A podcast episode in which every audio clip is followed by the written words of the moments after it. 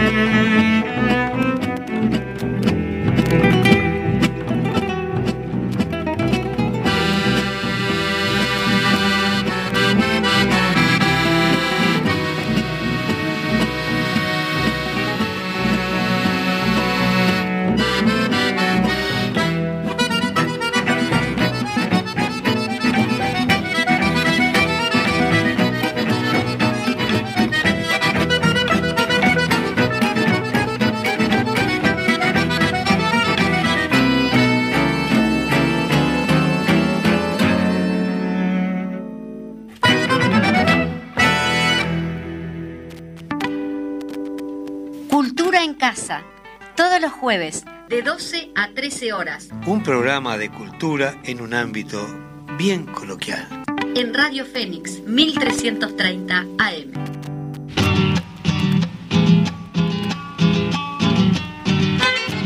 Muy pero muy buenos días, un programa más de cultura en casa. Aquí estamos en esta mesa redonda hermosa de la Radio Fénix.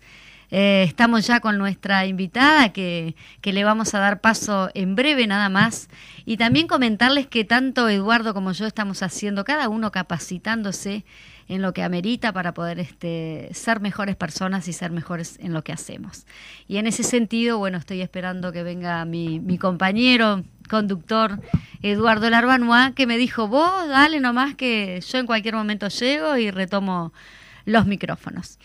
De todas maneras, antes de ir con, nuestra invitada, eh, quería eh, anunciarles un comunicado que surge del Sindicato de Trabajadores de la Universidad Tecnológica y también de la Coordinadora de Sindicatos de la Enseñanza del Uruguay, que dice algo así.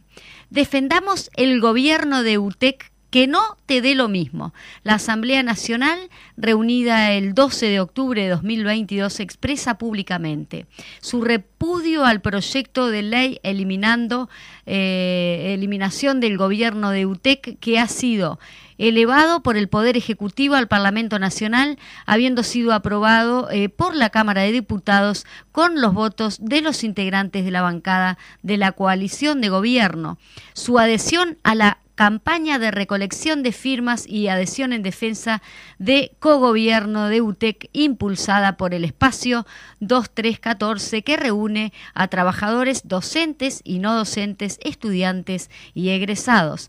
Convocamos a todos los ciudadanos a apoyar dicha campaña, lo cual se hace efectivo complementando complementando eh, perdón, completando el siguiente formulario. Por allí después les voy a pasar si están interesados en el tema de la campaña de recolección de firma. Estamos convencidos de la, de la eh, supresión del gobierno que implica una pérdida de calidad democrática ah, y educativa de la enseñanza superior tecnológica en Uruguay. Eh, por allí tenemos el largo comunicado que lo hacemos extensivo por los micrófonos de la Fénix. Eh, y bueno, ahora sin más, vamos a ir con, nuestra invitada del día de hoy, mientras esperamos a nuestro compañero Eduardo Larbanois, que, que tiene muchas patas, ¿no? La entrevista de hoy. Eh, tiene muchas patas por, por lo siguiente, porque, porque justamente estamos como reconociendo a un gran maestro de la cultura nacional en todos los espectros y en ese sentido estamos hablando de eh, Antonio Taco Larreta, 1922, su nacimiento y en el 2015 se fue de viaje. Eh, el famoso Taco Larreta que yo creo que mucha, mucha gente, si vos le decís Curro Jiménez, Ahí como que lo recuerda.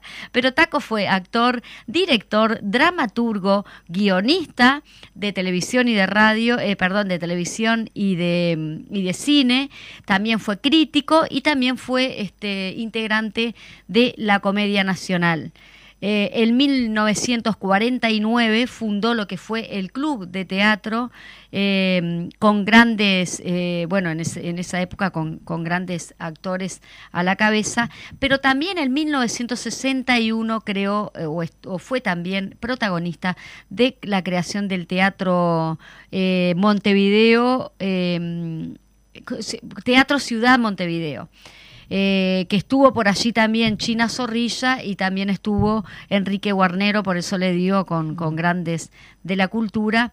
Y, luego él fue exiliado, este, y luego del exilio cuando vuelve a Uruguay hace nada más ni nada menos que Luigi Pirandello, un, este, Los Gigantes de la Montaña, que vaya si era necesario hacer una obra de esas características absurdas y como lo es Luigi Pirandello, eh, para, para, esa época, ¿no? para también desestructurar un poco, pero también dirige en el año 1998 lo que fue la obra Las Maravillosas, en, eh, que es un texto propio de él. Y ahí vamos, por eso le digo, estamos con varios... Este, eh, con, con, varios motivos con la, con la gran actriz que tenemos. Bueno, vamos a cortar porque el teléfono no lo silenciamos. En este momento, ahí ahora sí. Muy bien. Nos vamos con una de las actrices, si bien el elenco, luego vamos a decir, voy acá, este que tengo para ver cómo está integrado el elenco. Eh, ya te cuento. Ya te, ella me cuenta, ahí va. ya te cuento.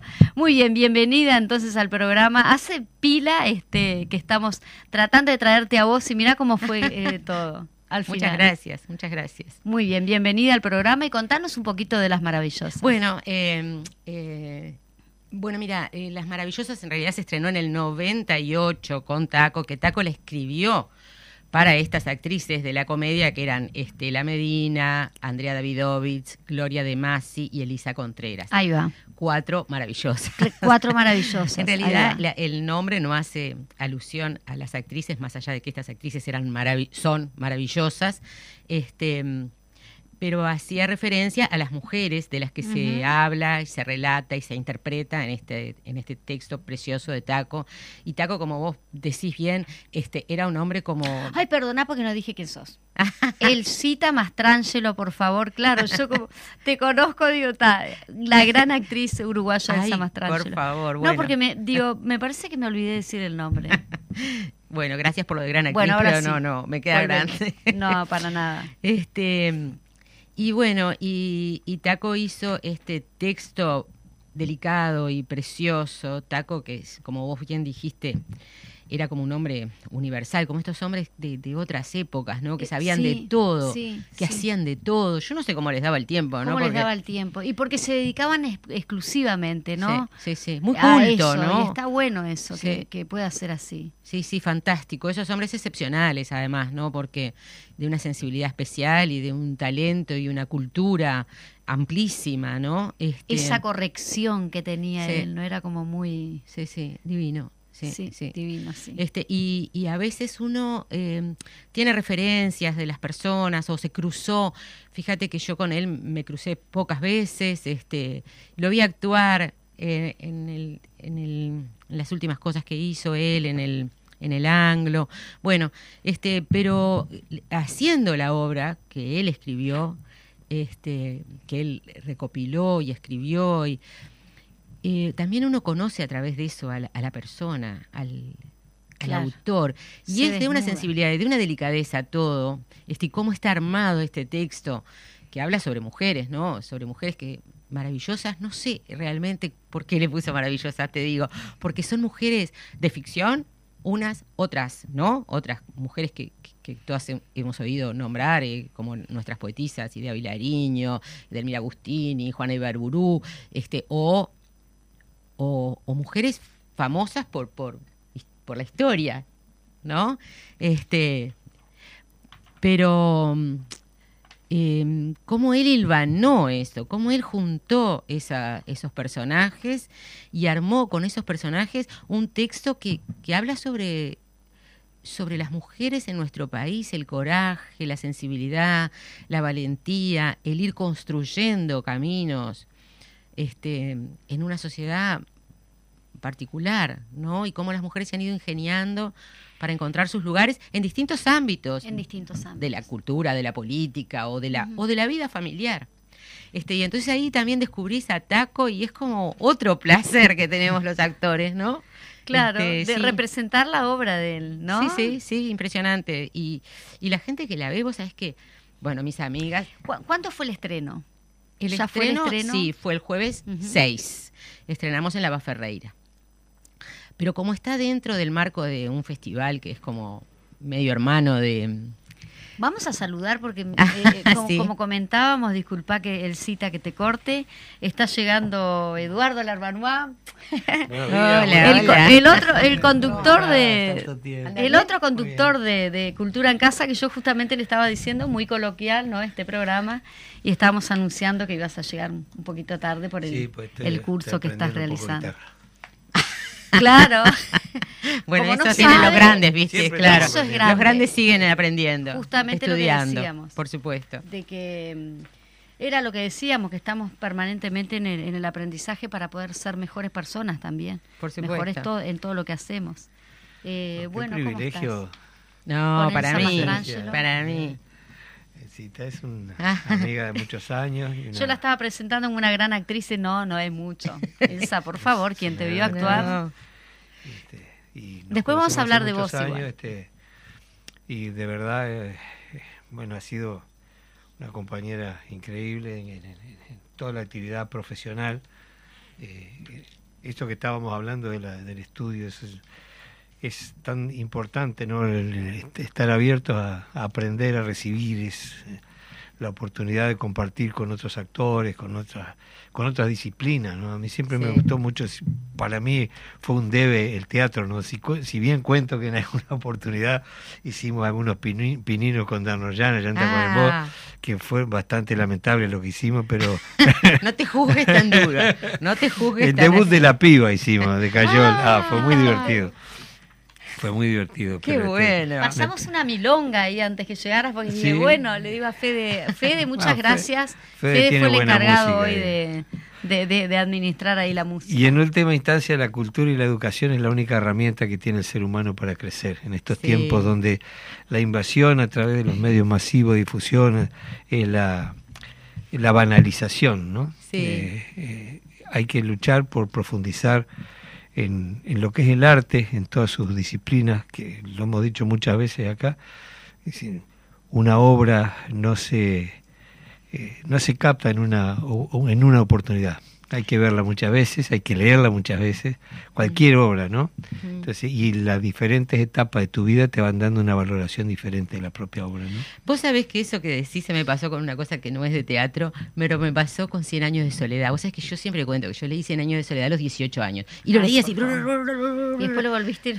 Claro, ya hace unos años dije, voy a leer de nuevo, porque no.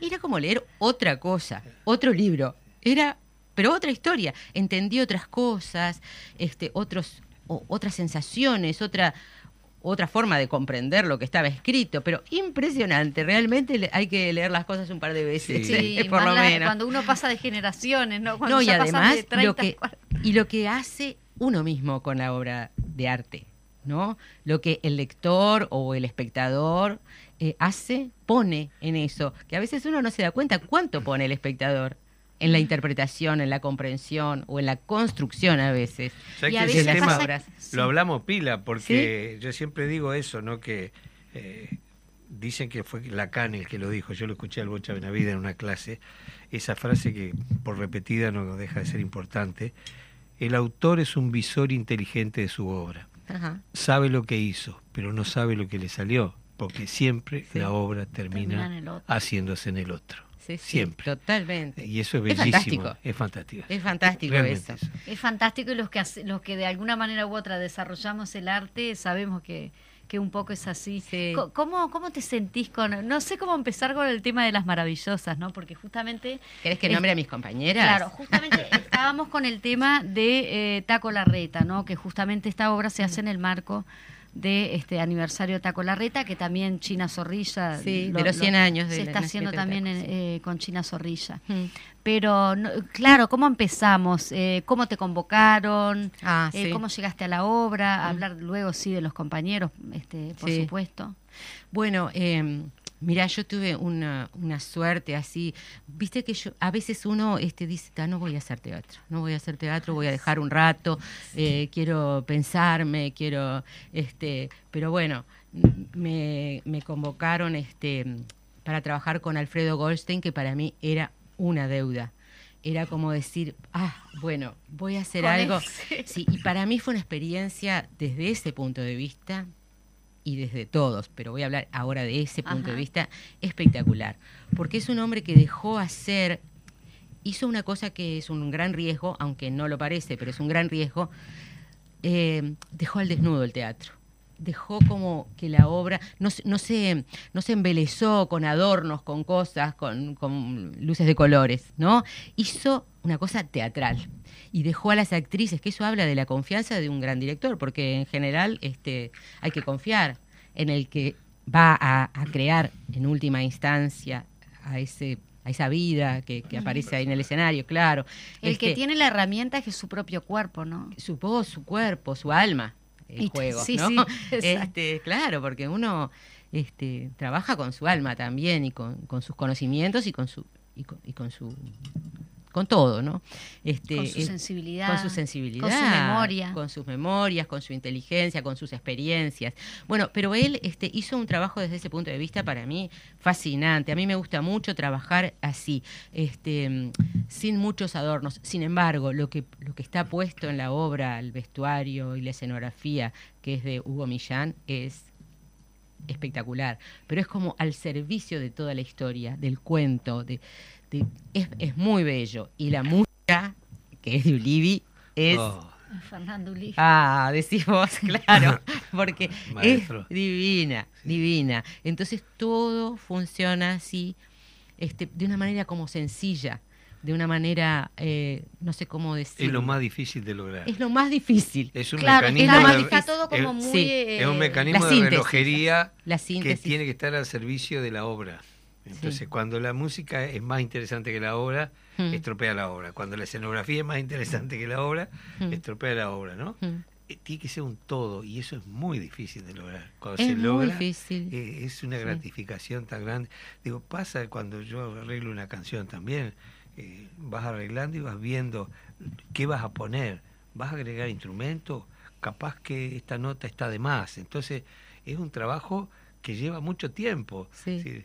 Lo que ve la persona que paga una entrada para entrar al teatro es el resultado de muchísimos meses de laburo, de discusiones, de distintos puntos de vista Sí. para confluir en eso que ellos van a disfrutar allí, ¿no? Sí, sí, sí. Y, a- y es muy fácil este tener, es, es muy fácil eh, dejarse seducir por otras cosas. Y eh, yo creo que los grandes tienen eso, como esa humildad y esa cosa de buscar la esencia, Mm. la esencia del teatro, la esencia de lo musical, la esencia de... en- y, y eso es como para mí ha sido una experiencia honda, para decirlo de un modo este, y después este, las compañeras que son realmente, para mí, para todas nosotras, fue un privilegio trabajar juntas. Pelusa Vidal, Adriana Dorreis y Mariana Lobo. Y las cuatro hemos hecho un equipo fantástico, fantástico, porque de verdad es que sentimos como que una sin la otra no está. Este es como realmente trabajo de equipo, que es la esencia teatral también. Entonces ha sido como una experiencia muy, muy rica, muy rica. Me hace acordar de, de Alfredo cuando, Citarrosa, cuando decía a los guitarristas, cuando yo canto, usted no toca, me acompaña. Cuando yo no canto, usted toca. Mirá, Claro. mirá. La- cuando yo El estoy momento de diciendo y cada uno. cantando, Claro. este, vos me acompañás, sostenés mi trabajo. Después te lucís cuando yo me corro al costado. Cada momento de cada es- uno. Es, es esencial, ¿no? Sí. captar eso y no es, no es fácil, nada No. fácil. Es un trabajo permanente. Y que no resalte una cosa o, o que no resalte uno por Sí. encima del otro, ¿no? Sí. También eso, buscar como ese... Y, que- y es difícil, ¿viste? Porque somos cuatro mujeres, que trabajamos espectacular. Yo cada vez que trabajé en equipos así solo de mujeres, ¿viste? Que dicen que las mujeres se llevan mal. A mí siempre me fue bárbaro. Sí, eso siempre nos llevamos bien, siempre fuimos muy solidarias. La mujer y entre muy- mujeres, bueno, No, pero sabes que no, es, es realmente un prejuicio. Sí. Este, nos llevamos bárbaro y nos apoyamos mucho. Mira, hace un rato nos preguntaron, ¿y qué personajes, cuántos hace cada una? No sabemos cuántos hacemos cada una. No, ninguna de nosotras se puso a pensar cuántos personajes hace. Porque es como un entramado y vamos haciendo y cuando no estamos apoyamos y cuando nos toca a nosotros eh, como cierto protagonismo, los demás nos apoyan. Es un trabajo eh, muy bueno y habla muy bien de, de las compañeras y de la gente de teatro, este, ¿no? Habla muy bien de eso y por supuesto de la dirección, ni que hablar. Eso es democracia plena. ¿no? Yo siempre digo que el jazz, por ejemplo, es una de las músicas más democráticas Claro. que hay, porque todos son orquesta y todos son solistas. Es maravilloso. Cuando hace el solo del clarinete, la orquesta sostiene, baja. Cuando está el percusionista tocando, la orquesta se va. Cuando está el contrabajista, son todos son Ay, qué linda, protagonistas. qué linda comparación. son todos protagonistas y todos son este, base. ¿no? Eso es lo- lo- en el arte es lo esencial, ¿no? Pero como decíamos, es difícil de lograr, ¿no? En un, también, eh, en alguna medida, el artista, eh, con su ego, su, Sí. su cable a tierra, que es esa, esa forma de comunicarse a través del teatro, a través de la poesía, a través de la pintura, ¿no? De algún modo esa sensibilidad que te da la naturaleza personalmente, ¿no? Eh, la traducís en eso, en, en ese lenguaje que elegiste. Como dicen los, los- los psicoanalistas, ¿no? Es, es el cable a tierra. Sí. Si no, se te vuela la chapa. Bueno, si mirá. no tenés ese cablecito que Sí. es la comunicarte a través del arte, ¿no? Sí, eh, y sí, comunicarte a través del arte y cuando vos trabajás con tu propio cuerpo, como el actor, es de una exposición muy grande. Sí. Entonces hay que tener la cabeza muy bien puesta y viste no es para no es para loquitos el teatro No. es para aunque, gente aunque, pare- aunque aunque parezca. es lo que se no, no, dice. No, no. Eh, yo tengo un amigo, un compañero de teatro que siempre dice, la gente de teatro somos muy cuerdos. Y sí, porque vos jugás todo el tiempo al filo de convertirte en otro. Al filo de... com- Entonces tú tenés que saber muy bien quién sos, dónde estás parado, qué pensás, qué sentís, y hasta dónde te identificás con ese personaje, hasta dónde te toca el alma y hasta dónde te toca tus experiencias y hasta dónde... No, soy Porque distinto, corres el soy riesgo otro. de ser el personaje. Claro. Y bajó el telón, y bajó el telón y, Y sos vos. Sí, Sí, eso claro. es. Es En el delicado. escenario, sí, pasa siempre en el escenario, Es un, ¿no? un, un hilo, un hilo muy Fino. Sí, muy fino. sí, Sí, una no- frontera... No podés llevarte el personaje a la casa. No, Es- no. Es otra historia, ¿no? Sí. ¿Y qué, Viste qué que la gente no sabe a veces No. estas cosas este, de, de la, de la vida de un actor, ¿no? Y muchas veces te vas conmovido. A mí me pasó con uno de los personajes de esta obra, uy, que me llevaba a casa este, como una preocupación. Son varios personajes. la- Sí. Es decir, un- una actriz hace varios personajes. Sí, eh, tiene partes de relato, tiene personajes de ficción, como yo te decía hoy, por ejemplo, de- del combate de la tapera, este, tiene mm, eh, personajes históricos, este, sí, y tiene personajes anónimos de la crónica policial, suponete, y tiene personajes este, más divertidos, más graciosos, eh, poemas entrelazados. eh, nuestras grandes autoras, de nuestras grandes poetisas como Idea Vilariño, Delmira Agustini, Juana Ibaruru, este, yo qué sé, este, eh, Eva Ferreira, bueno. Y, y bueno, y hay, y hay partes, y al final sí hay cuatro personajes que este, hacemos cada una de nosotras, y, y a veces son personajes con- muy controvertidos, o a veces personajes que te tocan cosas y vos te quedas como, ¡ah! qué fuerte esto, ¿cómo lo hago? ¿No? ¿Cómo hago esto que es tan distinto a mí o que, o que yo creo que es distinto a mí y de repente hay cosas que me tocan igual? Claro. ¿No? Y entonces vernos en todas esas luces y sombras es como... Hay que tener coraje Descubrirse a sí mismo también, de alguna manera. Sí. Sensacional. y perdonarse un poco. Creo, creo que tenemos que ir a una tanda, ¿no, maestro? Allí está. Bueno, Después cuando, cuando volvamos de la tanda vamos a escuchar eh, una obra de Ali Primera, eh, una ficción muy Qué interesante, el encuentro de Simón Bolívar con un niño. Ay, sí, Este, eso es maravilloso. eh, la pegamos después de la tanda, ¿verdad?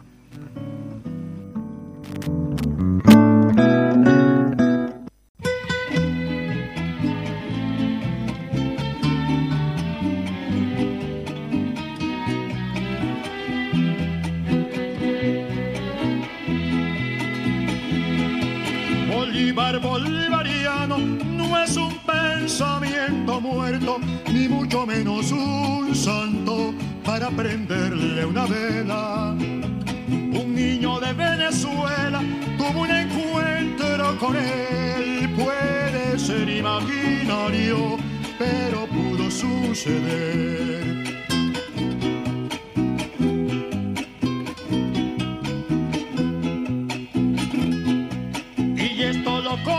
Bolívar y el carajito debajo de un arbolito que se salvó de la quema.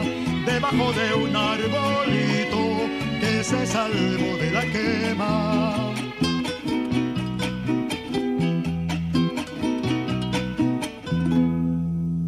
No es verdad, Simón Bolívar, que al hacer tu juramento histórico en Montesacro, no pensaste que tu brazo hoy se sintiera cansado de tantos que se han colgado para escudarse en tu nombre. Hay razón en lo que dice Simón Rodríguez, juré liberar mi patria y tal vez por inocencia no la soñé gobernada por indignos de mi herencia. Al pueblo tratan de quitarle la memoria. Por eso, al gringo Henry Clay, quien te insultó en tu vida y en tu muerte, le levantaron una estatua en nuestra patria. Y la doctrina latinoamericana que acrisolaste en tu carta de Jamaica, le han disminuido su esencia patriota y libertaria. Si era el destino de los pueblos que liberó tu espada. Su mayor libertad es la de morirse de hambre, pisoteados por la bota norteña sobre la que nos alertaste. Los Estados Unidos parecen destinados por la providencia a plagar la América de miserias en nombre de la libertad. Hoy acudimos a tu idea visionaria, al antiimperialista pensamiento de tu frente.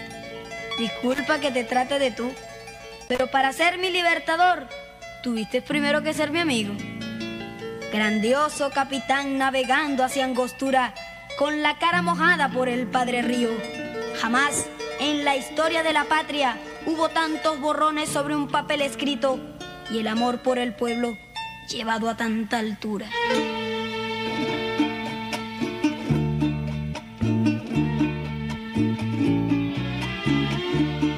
Y Bolívar sonreído y lleno de comprensión le saltaba el corazón por lo que estaba escuchando.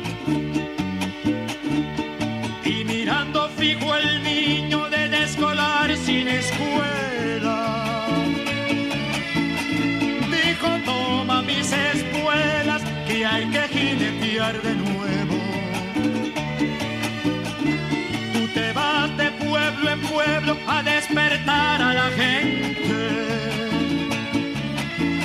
Que alcen más y más la frente para merecer la gloria.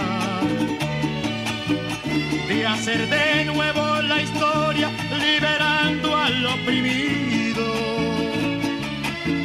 Que si el pueblo está dormido nunca ganará la gloria.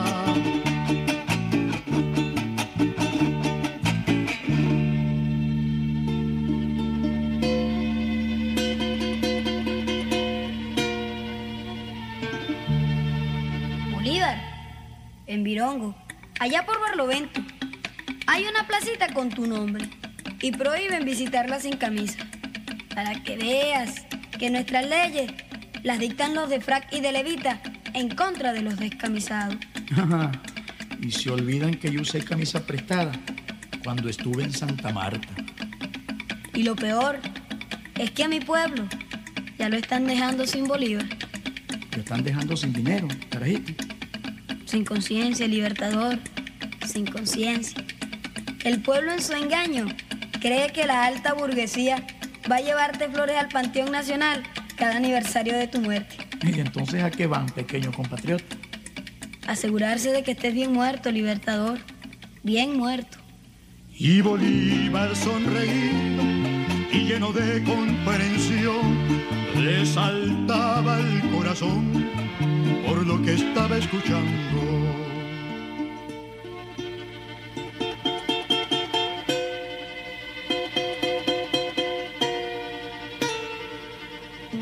El resultado es claro. La burguesía es hija de la colonia y viceversa. La opresión está reunida en masa bajo un solo estandarte. Y si la lucha por la libertad se dispersa, no habrá victoria en el combate. Que si la lucha se dispersa, no habrá victoria popular en el combate.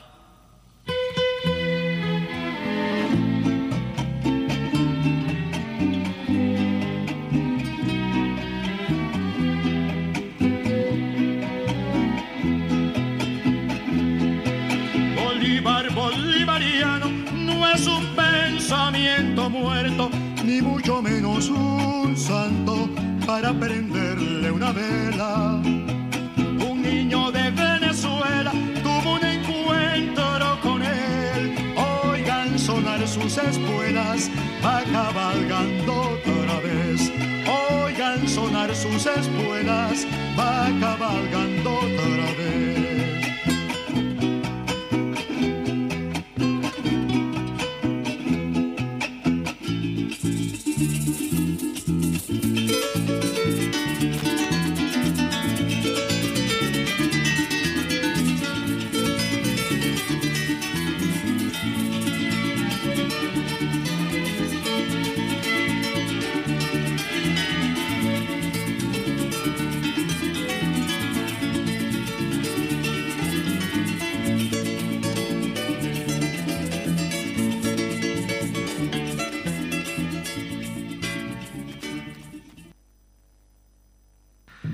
¿Qué les parece haber escuchado a este maestro de la música popular latinoamericana en esta canción que tiene tanto que ver con nuestra identidad y con estos tiempos que se están recordando y festejando la colonización que aún no ha terminado? Mm. Eh, si nosotros somos objetivos y analizamos la realidad del mundo más desarrollado, eh, no hay duda que Europa se sostiene básicamente con la explotación de África, fundamentalmente América Latina, ¿no? Entonces es muy fácil cuando te sobra el dinero repartir unas migajas un poquito más grandes, ¿no? Pero nosotros necesitamos recuperar esa identidad a través de nuestros eh, nuestros prohombres, nuestras mujeres valientes que crearon eh, esta nación que a pesar de ser bombardeada a través de, determinados intereses que quieren banalizar las cosas importantes de nuestra historia, de nuestra realidad, hay que meter la mano en el barro, recuperar esas raíces que son las que sustentan eh, nuestra proyección y la herramienta básica para eso es la cultura y la educación. Sí, yendo a eso, claro, repartir o o mejor dicho, el derrame, tendríamos que hablar hasta del el Ahora le dicen derrame, antes le decían la torta, ¿te acordás? Repartir la torta, ahora el derrame. Cambia la palabra y la joda la misma. Es, todo lo mismo, pero entonces, claro, ahí me da pie para decir, hablando de eso, tuvimos una gran marcha el día 11 de este mes, eh, con, con participando no solo las coordinadoras de ollas populares, que lo lo decíamos muy bien en el programa de ayer, sino también este, los propios este, actores de, digamos, los usuarios, por así decirlo, capaz que no es la, la palabra este, adecuada, pero sí una gran marcha en la cual estuvo involucrado toda la gente que de alguna manera u otra está ayudando a este, paliar el hambre y la miseria que, está, que estamos percibiendo, aunque otros digan que no, y que no lo está enfrentando así el gobierno a nivel nacional. Y en ese sentido, por ser un programa justamente cultural, tenemos la, bueno un audio que nos envió este, la, compañera Emilia Díaz este, para, para, compartir con nosotros, que estuvo inclusive participando allí de la marcha. Si les parece, lo escuchamos y volvemos este, a este intercambio.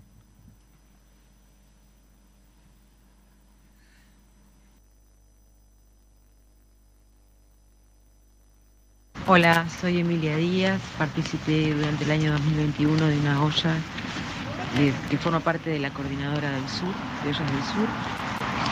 Fue una experiencia muy, pero muy importante para mí, para el barrio, para la gente. Me parece lamentable lo que está haciendo este gobierno, poniendo un signo de interrogación en la solidaridad organizada tapando el hambre con anuncios y mintiendo sobre todo.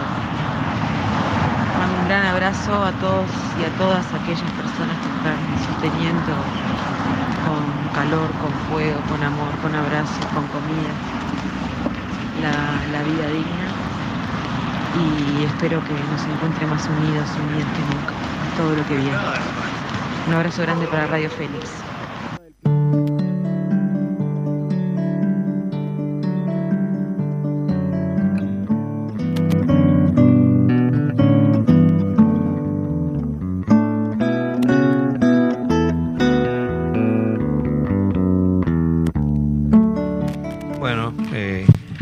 Este, comprometida con, con las ollas populares, con siempre con las causas populares. Con las causas populares, sí, con, mm. con, lo que eso le puede conllevar, ¿no?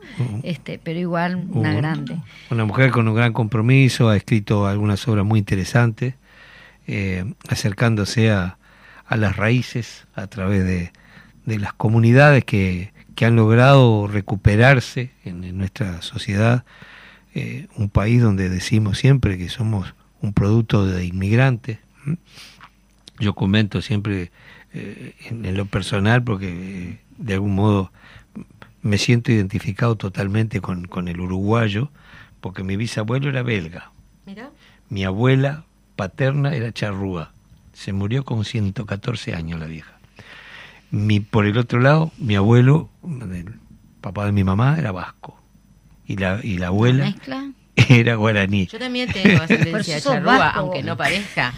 Este, Sí. Y a mucha honra. Hablábamos justamente, Elsa, capaz que nos das pie justamente para lo que veníamos hablando, de un recuento un poquito de tu trayectoria, la gran trayectoria, que a veces otros me... No, porque es verdad, digo, uno llama, entrevistamos por el tema de las obras, bueno, las, las este, eh, los estrenos o las funciones de las obras, pero no vamos como al, al, al individual de, de cada este actor o, o quien sea, ¿no? Ente de la cultura.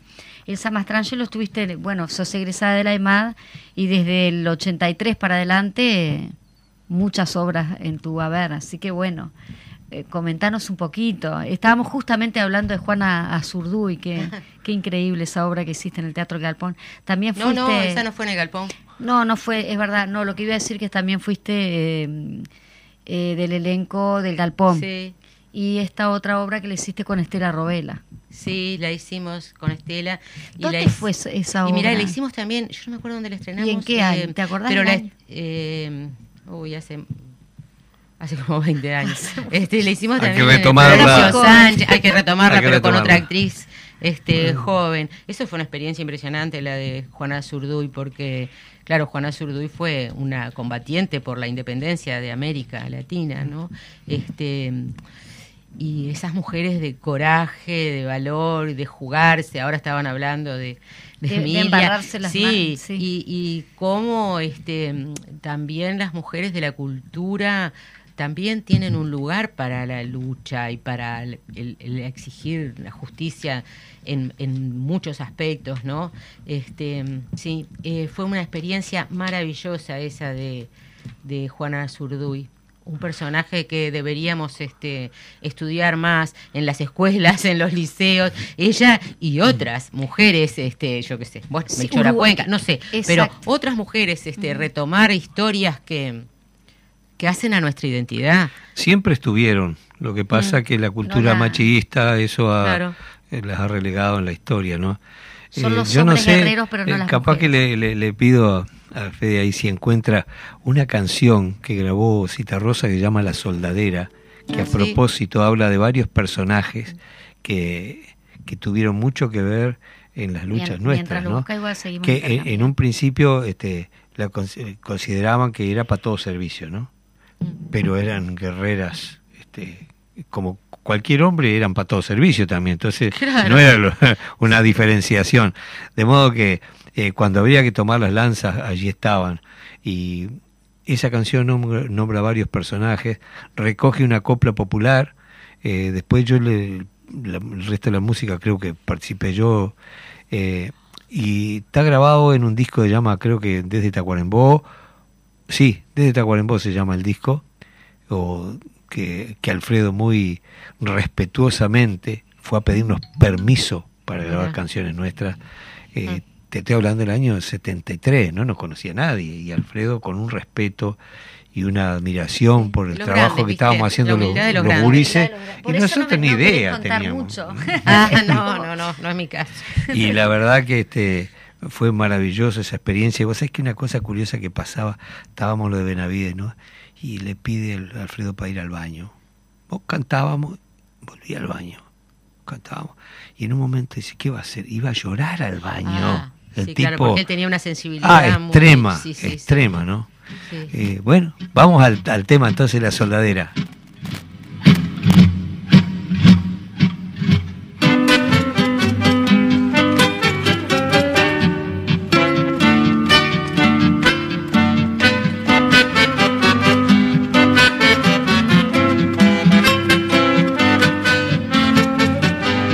La chicharra era una negra que vivía en el cuartel, afilaba con el cabo el sargento, el coronel.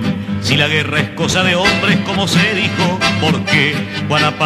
Chicharra ibas con ellos también.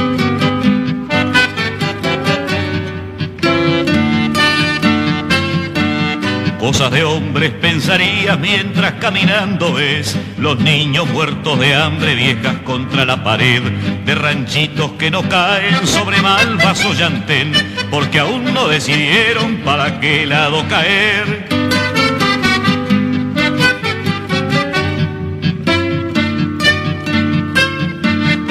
Cosa de hombres pensaría Virgen María y José, con el maíz al arrasado y hasta el manantial con sed.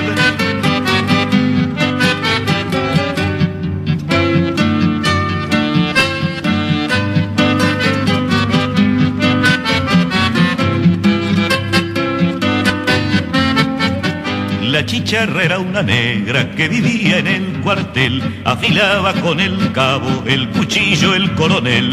Mejor ir con el ejército por su hombre o por sus pies, que como candil ahumado en un rincón perecer.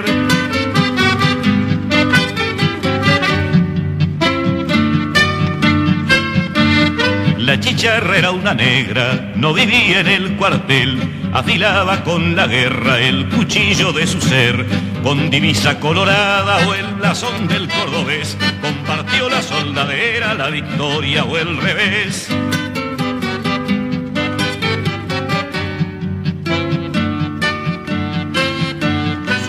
Sudó en los caminos, en ancada, en carro a pie, y a lo más un parte dijo, ayer murió una mujer.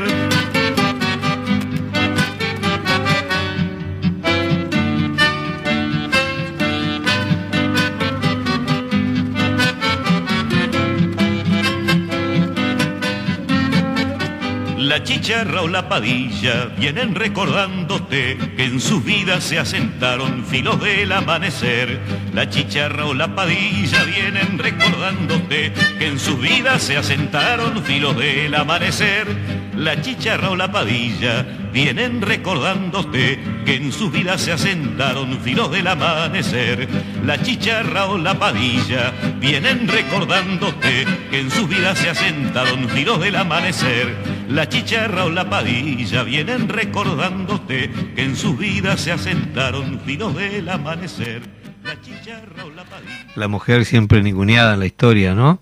Eh, hay que recuperar eso, por eso esta obra que hablaban de Azurduy sería muy interesante que volviera a las tablas para recuperar esa reflexión que, que debemos a la historia, ¿no? Sí, nosotros queríamos que justo lo hablábamos entre que escuchábamos la canción, de que ya que mencionamos a Juana Zurduy, mencionar la gran dirección, obviamente que en su momento tuvo este Estela Robela, le mandamos un saludo desde acá y también en mi, mi gran amigo Néstor Rizo, ¿no? Sí, que, un amor. Qué, qué presencia eh, también la de él en esa, en esa Sí, obra, qué fuerte. Sí, sí.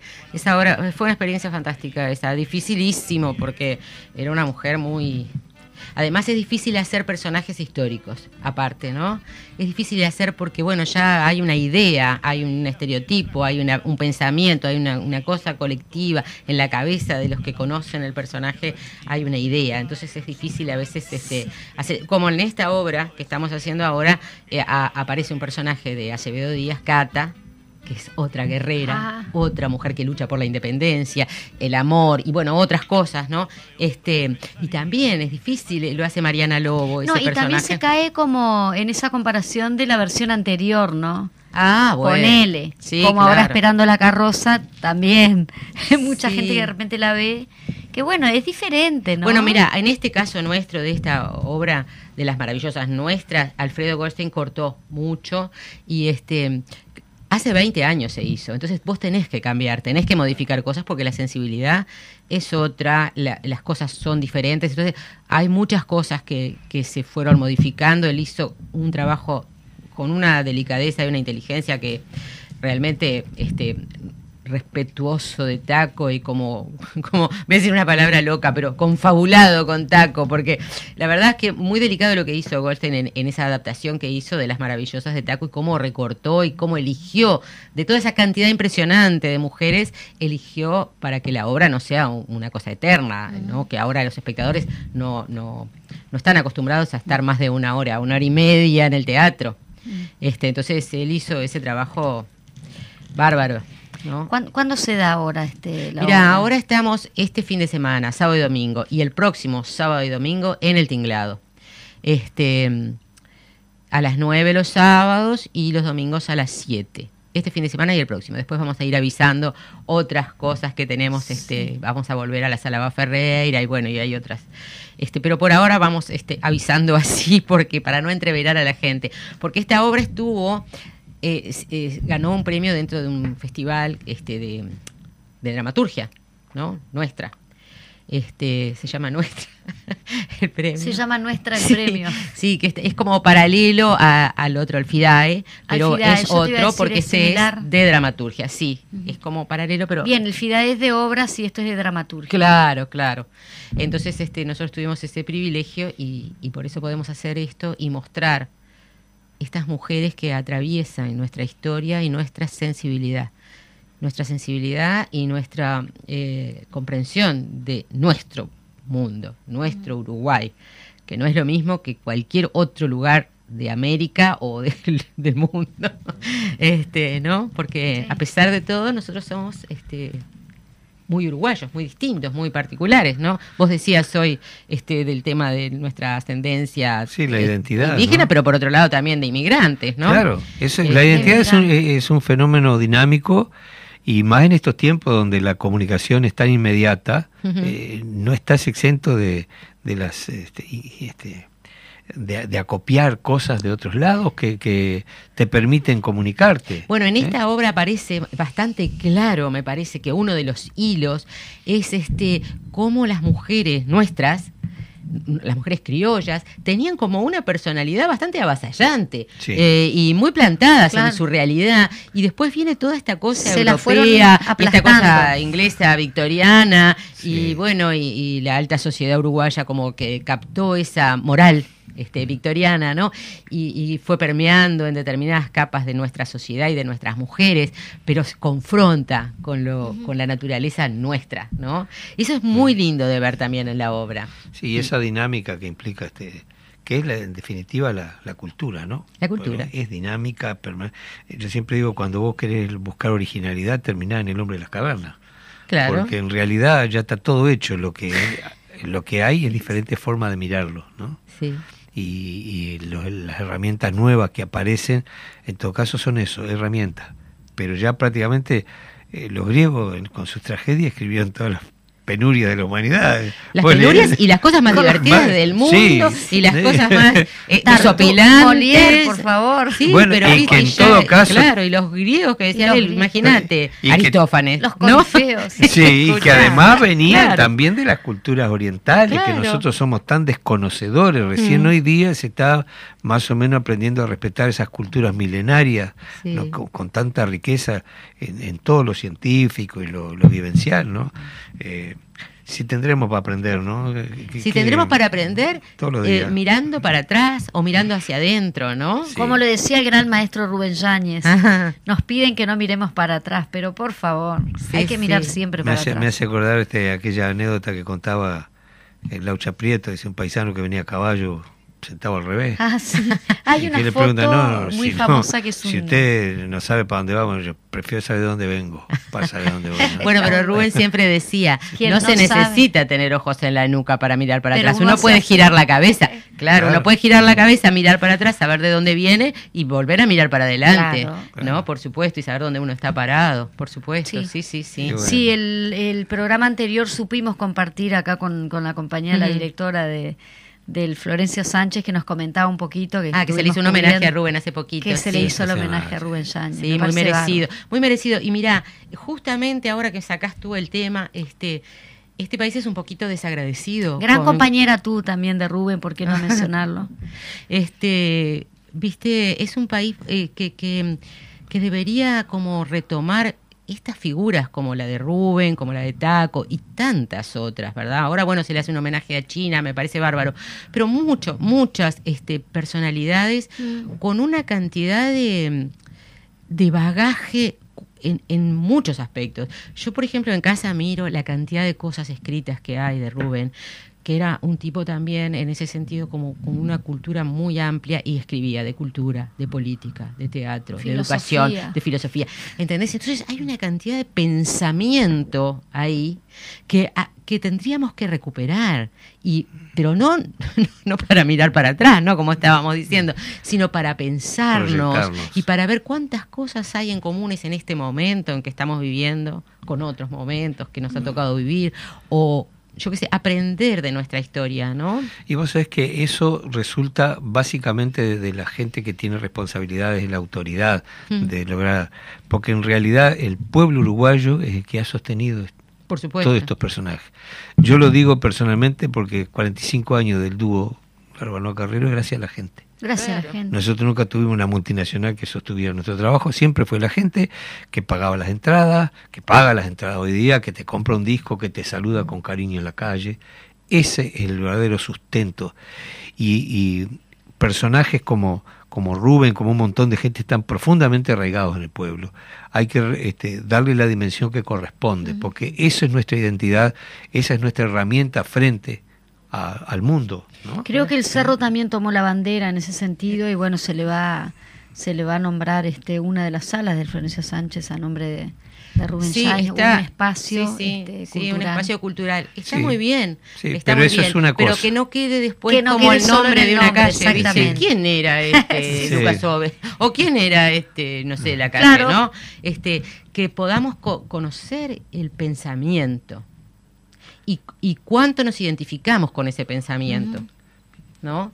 Este, están pidiendo música acá. No, están pidiendo que nos vayamos. A un minuto. Nos están corriendo ya, nos están, nos Ay, están tenemos muchas cosas de que hablar, ¿eh? Me y vamos a tener que que- seguir. Pero tenés que volver, tenés que volver. Este es un espacio para, para vos. Ah, muchas gracias. Yo no Fue sé muy si hay- lindo para mí estar acá con ustedes. Fede, si tenés ahí el, el mercado testacho que está lindísimo para, para ir haciendo ese, esa música formidable, los Inti Limani, este, que estaban... Y antes eh, que eso y antes que encuentren, nos despedimos de, de nuestra ilustre invitada. Y Bueno, Elsa, están muchas los gracias. micrófonos Gracias a abiertos. Elsa Mastrangelo, gran, gran actriz. Ah, muchas gracias. Por, gracias cier- por por estar. cierto, siempre quedamos cortos con las invitaciones porque hay mucha tela para cortar. Y vamos Sí, a ir a ver por suerte. Así que, Vaya, ¿no? Bueno. Nosotros y la Se van a divertir, además. bueno, Además tiene cosas.